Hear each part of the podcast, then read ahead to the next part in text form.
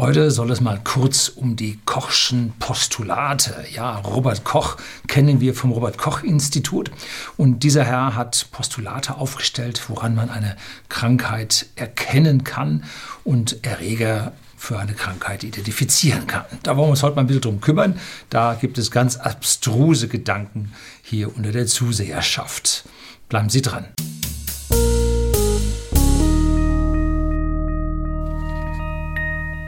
Guten Abend und herzlich willkommen im Unternehmerblog, kurz Unterblog genannt. Begleiten Sie mich auf meinem Lebensweg und lernen Sie die Geheimnisse der Gesellschaft und Wirtschaft kennen, die von Politik und Medien gerne verschwiegen werden.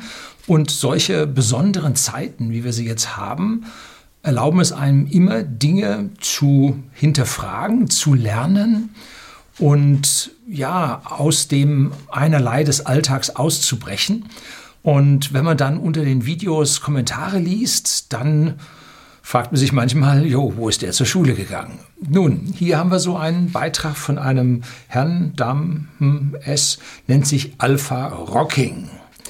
Und der geht nun auf die Kochschen Postulate ein. Kommen wir nachher im Detail drauf.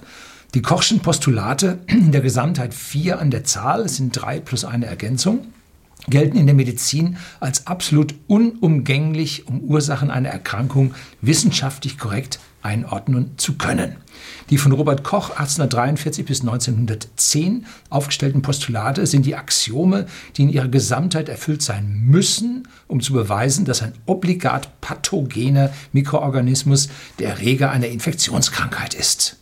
Jedoch ist allen Studien zu Coronaviren gemein, dass kein einziges der vier Kochschen Postulate erfüllt würde. Sie können sich gerne die vier Postulate ansehen. Keines der vier traf bei Coronaviren zu. Keines. Das bedeutet, dass das Coronavirus nicht als Erreger einer Infektionskrankheit gelten kann. Eine Methode der Kochschen Postulate, also der Bestimmung eines Erregers, kommt man in der Medizin und Virologie nicht vorbei. Entweder hat man es mit einem Erreger zu tun oder nicht. Dazwischen gibt es nichts. Falls diese Dinge jemanden aus was für Gründen auch immer nicht versteht, wie soll ich das jetzt beantworten? Wie denn? Was soll man denn da noch versuchen zu erklären? Wer das nicht versteht, ist nicht Herr im eigenen Verstand. Fertig, Ende aus. Jo, darf ich Ihnen zurückgeben, wenn Sie nicht verstehen, welche die physikalischen Wirkungszusammenhänge hier sind, sollten Sie sich noch einmal mit modernster Medizin äh, beschäftigen, weil Robert Koch 1843 bis 1910 der kannte noch nicht mal die DNA.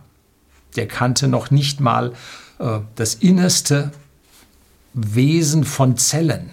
Der hat also gerade auf einer großen Makroebene äh, geforscht und hat sich natürlich da mit äh, Bakterien und anderen Dingen beschäftigt und hat da natürlich dann die entsprechenden Postulate rausgebracht. Und diese vier Postulate lauten, das erste ist, der mutmaßliche Krankheits- Träger muss mit der Krankheit assoziiert sein. Das heißt, man darf ihn nicht in gesunden Tieren nachweisen können. Das ist also ein ganz klares Ding. Wenn man jetzt äh, bei Menschen äh, einen Erreger nachweist und der ist nicht krank, dann kann das nicht sein. Ne? Wir wissen mittlerweile, äh, der Erreger vermehrt sich im gesunden Menschen und ist erst ja, krank, wenn diese Anzahl an Erregern überhand nimmt. Ne? So, das zweite Postulat, äh, man braucht einen Nährboden, auf dem man diesen Erreger züchten kann. Und das ist natürlich bei Viren ganz besonders schwierig, weil die sich ja den DNA-Baukasten einer Zelle ähm, ja, gängig machen, nutzen missbrauchen, um sich selbst zu vermehren. Da kannst du einen Nährboden bauen, den müsstest du im Prinzip aus menschlichen Zellen und zwar den entsprechenden züchten. Das ist richtig schwierig. Und hier sagt Robert Koch, man muss diesen Erreger in Reinkultur züchten können. Und das geht natürlich bei einem Virus, der aus RNA-Strängen besteht, natürlich nicht, weil er ja auf die Eigenschaften einer Zelle zurückgreifen muss. Also hier haben wir es mit einer Krankheit zu tun, die also diesem Axiom nun bestimmt nicht unterliegt. Das dritte äh, Postulat ist, eine Reinkultur dieses mutmaßlichen Erregers sollte also in einem gesunden Menschen oder einem gesunden Tier diese Krankheit auslösen. Nun, machen Sie mal einen Abstrich aus dem Hals-Rachenraum und drücken Sie es einem anderen in die Nase. Äh, Sie werden mit einer gewissen Wahrscheinlichkeit äh, die Krankheit dort auslösen können. Aber natürlich so wie Tuberkulose und macht hin und hat 99 Prozent Ansteckungsrate, das kann natürlich so ein ja, statistisch laufender Virus an dieser Stelle nicht. Und das vierte Postulat, eine Ergänzung, ist äh, ja die Beziehung zwischen Erreger und Wirt, und zwar mit dem Immunsystem, mit den weißen Blutkörperchen. Die waren damals von Robert Koch schon mit dem Mikroskop feststellbar. Und deshalb musste man also durch eine Infektion diese weißen Blutkörperchen also anregen können und das musste man also praktisch erkennen können.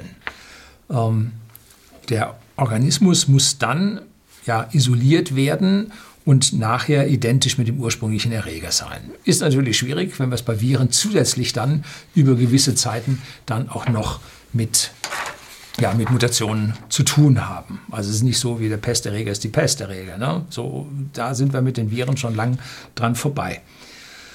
Und jetzt sagt er nun, wenn diese vier, also der User sagt nun, wenn er nun diese vier Postulate nicht erfüllt, dann kann es keine Krankheit sein, Kopf in Sand, irgendwas anderes wird sein. Äh, äh, könnte man sich vorstellen, dass das zwar in dem Kochschen Universum jetzt kein Krankheitserreger ist, die Menschen aber trotzdem daran sterben? Hm? Ist es dann kein Krankheitserreger. Ähm, hier so einfach den Kopf in den Sand zu stecken und sagen, Corona gibt es nicht, ist also eine, eine, ja, eine Einstellung aus dem vorletzten Jahrhundert. Ne? Noch nicht mal aus dem letzten, sondern aus dem vorletzten Jahrhundert. Menschen sterben zu Tausenden und wahrscheinlich nach dieser Pandemie weltweit in Millionen. Und das zu ignorieren, halte ich für komplett sträflich, weil wenn einmal so ein Erreger kommt, der ein bisschen härter noch ist, äh, ja, dann wird es ganz, ganz hart. Und vergleichen Sie solche Viren lieber mit Krebs. Krebs ist, dürfte auch viele der Kochschen Postulate nicht unterliegen weil Krebs ja eine Eigenerkrankung ist, dass halt der eigene DNA-Strang hier austickt und ganz was anderes macht, als er machen soll.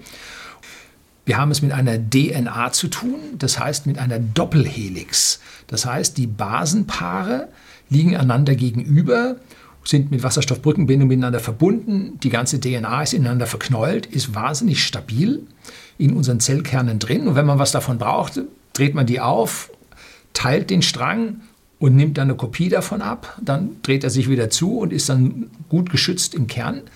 Bei den Ribonukleinsäuren, den RNA, wie sie in Viren drin sind, hat es mit dem einzelnen Strang zu tun, die lange nicht so stabil sind, die keinen Gegenpart haben, die mit außen reagieren können. Das ist auch der Grund, warum die schneller mutieren. Und die werden jetzt geschützt, indem da außen Eiweiße drum sind und so weiter. Und diese RNA missbraucht nun den gesamten ja, Apothekenkasten der Zelle für seine eigenen Zwecke. So wie eine fehltickende Krebszelle äh, das ganze Ressourcensystem des Menschen verwendet, äh, verwendet die RNA von so einem Virus nun auch das Ressourcensystem des Menschen. Ähm, jetzt kann zum Beispiel ein Krebs auch von außen ausgelöst werden, indem von außen so eine Mutation äh, getriggert wird. So, und nichts anderes ist ein Virus, der von außen in eine Zelle eindringt und dort den Chemiebaukasten der Zelle nun nicht sachgerecht verwendet und damit zu heftigen Krankheiten führen kann. Das hat jetzt mit einem klassischen Erreger, der isoliert werden kann, auf dem Nährboden wächst, der, der also wieder zugeführt werden kann und so weiter, hat das jetzt an der Stelle nun gar nichts mehr zu tun. Das ist ein ganz, ganz anderes Krankheitsbild als das, was man sich im 19. Jahrhundert mit der klassischen Infektionstheorie äh, hier zurechtgelegt hat. Und deshalb zu sagen, die vier Pochschen, po, äh, Kochschen Postulate, Pochschen Postulate, nein, Kochschen Postulate treffen nicht zu, also gibt es Corona nicht, Kopf in Sand, ich sehe die Krankheit nicht, ist also hier total der falsche Weg, äh, mit so einem Ding umzugehen. Ne? Sondern Koch war früher, Watson und Craig waren später. Und darauf müssen wir eingehen und auf diese Erkrankungen äh, müssen wir auch ganz speziell reagieren. Das soll es ganz kurz gewesen sein, um mal mit diesen Porschen, Porschen Postulaten aufzuräumen. Sie wissen, was ich meine. So, das soll es gewesen sein. Herzlichen Dank fürs Zuschauen.